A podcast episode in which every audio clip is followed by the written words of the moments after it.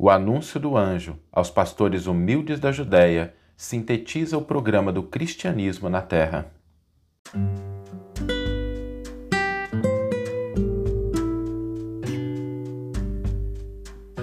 Você está ouvindo o podcast O Evangelho por Emmanuel, um podcast dedicado à interpretação e ao estudo da Boa Nova de Jesus através da contribuição do benfeitor Emmanuel.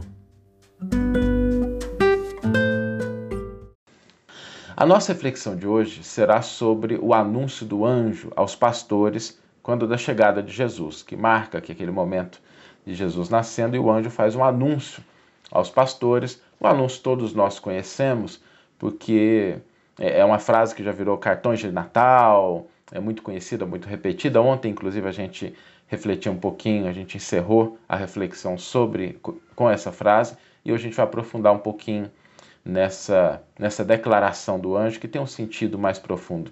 O anjo diz: Glória a Deus nas alturas, paz na terra, boa vontade para com os homens. E nessa frase existem três elementos.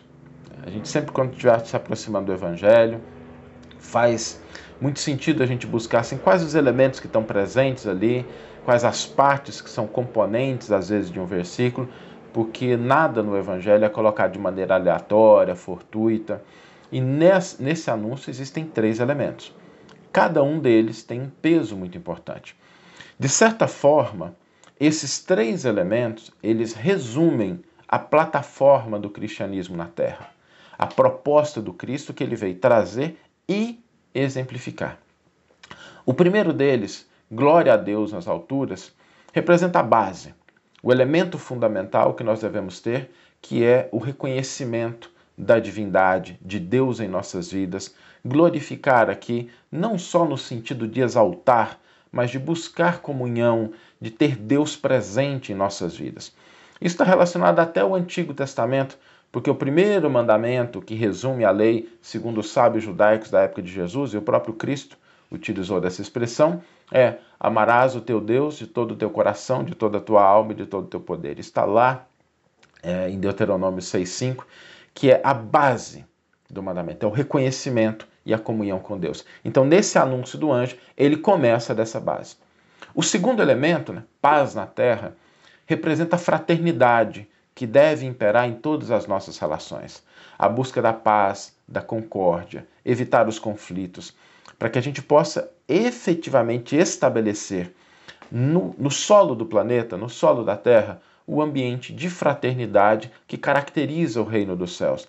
Essa disposição de uma postura mais amável, mais afável, mais educada, mais generosa, né? que a gente seja mais brando, mais doce, que a gente busque cultivar a paz, começando do nosso íntimo, começando do nosso coração, e que ela se externalize nos ambientes em que nós estamos inseridos. O terceiro elemento é muito interessante, porque inclusive houve uma mudança, né? As traduções atuais, se a gente pegar uma tradução do começo do século passado, a gente vai ver é, um pouco diferente, mas depois evoluiu-se e as traduções em português já representam o que de fato está expresso no texto grego, que é o original, que é boa vontade para com os homens. Essa boa vontade para com os homens entende-se em dois níveis. Né? A boa vontade de Deus para conosco e a boa vontade que nós devemos ter para com os semelhantes. Porque a boa vontade de Deus para conosco, ela é infinita. As oportunidades que nós temos a cada dia de crescer, de progredir, a vida e a vida que não se extingue, a vida do ser imortal que cada um de nós é, que por mais que sejam desafiadores e dolorosos, os ambientes, os problemas que a gente enfrenta, a vida persiste. Nada no universo é capaz de nos destruir.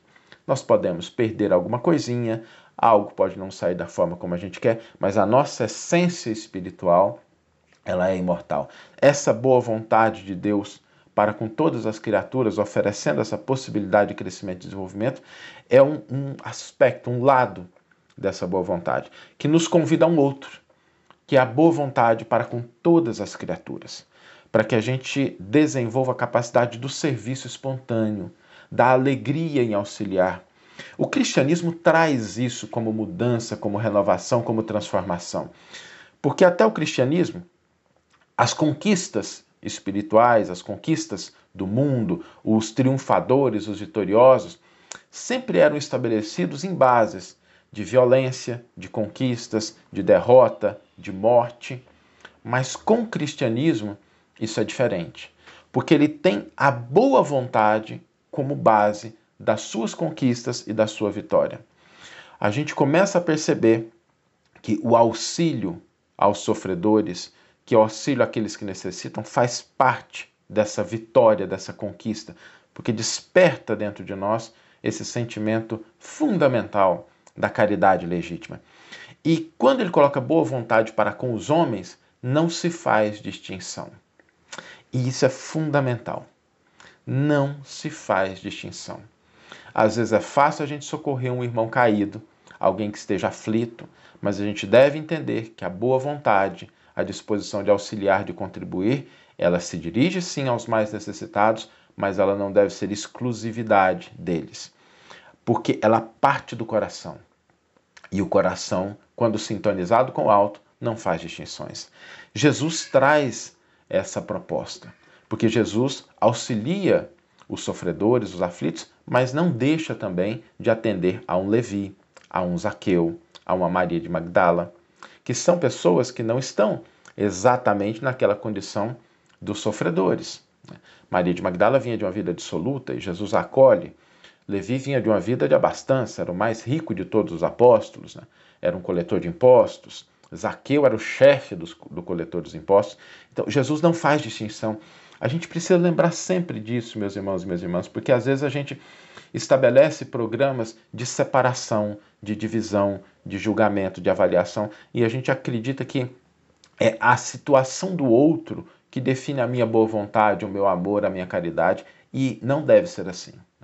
O que caracteriza de fato a proposta do cristianismo é a boa vontade, o amor e a fraternidade que parte do coração do discípulo do evangelho e que não escolhe aquilo que está ao seu redor, nem quem. Por isso que é boa vontade para com os homens. Não é boa vontade para com aqueles que sofrem somente, não é boa vontade para aqueles que entendem somente, não é boa vontade para aqueles que estão caminhando com a gente, é boa vontade para com todos. E Jesus exemplifica isso, porque Jesus não amaldiçoa ninguém, ele fortalece. Jesus não condena, Jesus ensina. Jesus não fere, Jesus auxilia. Em todos os lugares, a boa vontade do Cristo está presente. Se a gente se lembrar, ele consola, ele cura as pessoas, mas lá nas bodas de Caná, lá no Evangelho de João, a gente vai ver ele transformando água em vinho para manter a alegria daquela festividade. E no livro Boa Nova há uma frase muito muito bonita de Jesus, quando questionado sobre aquele milagre nas bodas de Caná, e Jesus responde, né? Conheces porventura a alegria de servir a um amigo? Não é alguém que está sofrendo, é alguém que está numa festa, alguém que está num momento importante, mas a boa vontade do Cristo naquele momento, a alegria, a disposição de contribuir, faz parte dessa plataforma do cristianismo. Jesus alimenta os pescadores, ele divide o pão ali com as pessoas humildes, multiplica o pão no monte, mas ele também vai para o banquete com os publicanos, com aqueles que eram os detentores de maior soma de poder aquisitivo material. Nesses dois movimentos, Jesus nos mostra que a boa vontade dele não se restringe a essa ou aquela criatura por conta dessa ou daquela situação. Jesus conversa com os discípulos, mas não esquece as multidões. Jesus, quando chega na manjedoura e é anunciado com essa proposta do anjo, representa sim Deus na terra. Representa essa proposta de que a gente possa sentir mais próximo de nós, naquela figura sublime do Mestre, né, a presença de Deus entre nós, para que, para que, por nossa vez, nós possamos também representar a presença do Mestre aonde quer que nós estejamos. Porque nós recebemos muito com o convite de que também ofertemos aos corações daqueles que estão à nossa volta. Por isso, o cristianismo na terra é essa plataforma. Glória a Deus nas alturas, representando essa base da comunhão com Deus, paz na terra, o sentimento de fraternidade que deve mover as nossas mais sublimes intenções e boa vontade para com todas as criaturas, independente de condição, de credo, de crença, de proposta, auxiliar, ensinar, servir, amparar, se alegrar, aonde quer que nós estejamos. Vamos ler agora a íntegra do versículo e do comentário que inspiraram a nossa reflexão de hoje.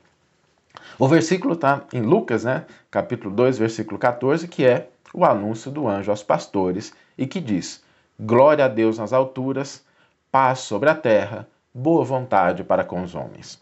E Emmanuel vai intitular o seu comentário a esse versículo Mensagem do Natal. Amanhã a gente vai ler um outro comentário do Emmanuel sobre esse versículo, tá? Emmanuel faz vários comentários e cada um deles traz uma perspectiva diferente. Esse de hoje nos diz o seguinte: O cântico das legiões angélicas na noite divina expressa o programa do Pai acerca do apostolado que se reservaria ao Mestre nascente. O louvor celeste sintetiza, em três anunciados pequeninos, a plataforma do cristianismo inteiro. Glória a Deus nas alturas, significando o imperativo de nossa consagração ao Senhor Supremo, de todo o coração e de toda a tua alma. Paz na terra, traduzindo a fraternidade que nos compete incentivar no plano de cada dia com todas as criaturas. Boa vontade para com os homens, definindo as nossas obrigações de serviço espontâneo, uns à frente dos outros, no grande roteiro da humanidade. O Natal exprime renovação da alma e do mundo, nas bases do amor, da solidariedade e do trabalho. Dantes, os que se anunciavam em nome de Deus exibiam a púrpura dos triunfadores sobre o acervo de cadáveres e despojos dos vencidos. Com o enviado celeste, que surge na manjedoura, temos o divino vencedor arrebanhando os fracos e os sofredores, os pobres e os humildes, para a revelação do bem universal. Dantes, exércitos e armadilhas, flagelos e punhais, chuvas de lodo e lama para a conquista sanguinolenta. Agora, porém, é um coração armado de amor, aberto à compreensão de todas as dores ao encontro das almas. Não amaldiçoa, não condena, não fere. Fortalece as boas obras, ensina e passa, auxilia e segue adiante. Consola os aflitos sem esquecer-se de consagrar o júbilo esponsalício de Caná.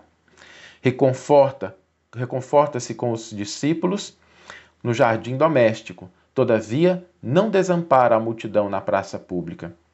Exalta as virtudes femininas no lar de Pedro, contudo, não menospreza Madalena transviada. Partilha o pão singelo dos pescadores, mas não menoscaba o banquete dos publicanos. Cura Bartimeu, o cego esquecido. Entretanto, não ouvidas Zaqueu, o rico enganado. Estima a nobreza dos amigos, contudo, não desdenha a cruz entre os ladrões. O Cristo na manjedoura representava o Pai na terra. O cristão no mundo é o Cristo dentro da vida. Natal. Glória a Deus paz na terra, boa vontade para com os homens. Se já podes ouvir a mensagem da noite inesquecível, recorda que a boa vontade para com todas as criaturas é o nosso dever de sempre. Que você tenha uma excelente manhã, uma excelente tarde ou uma excelente noite e que possamos nos encontrar no próximo episódio. Um grande abraço e até lá!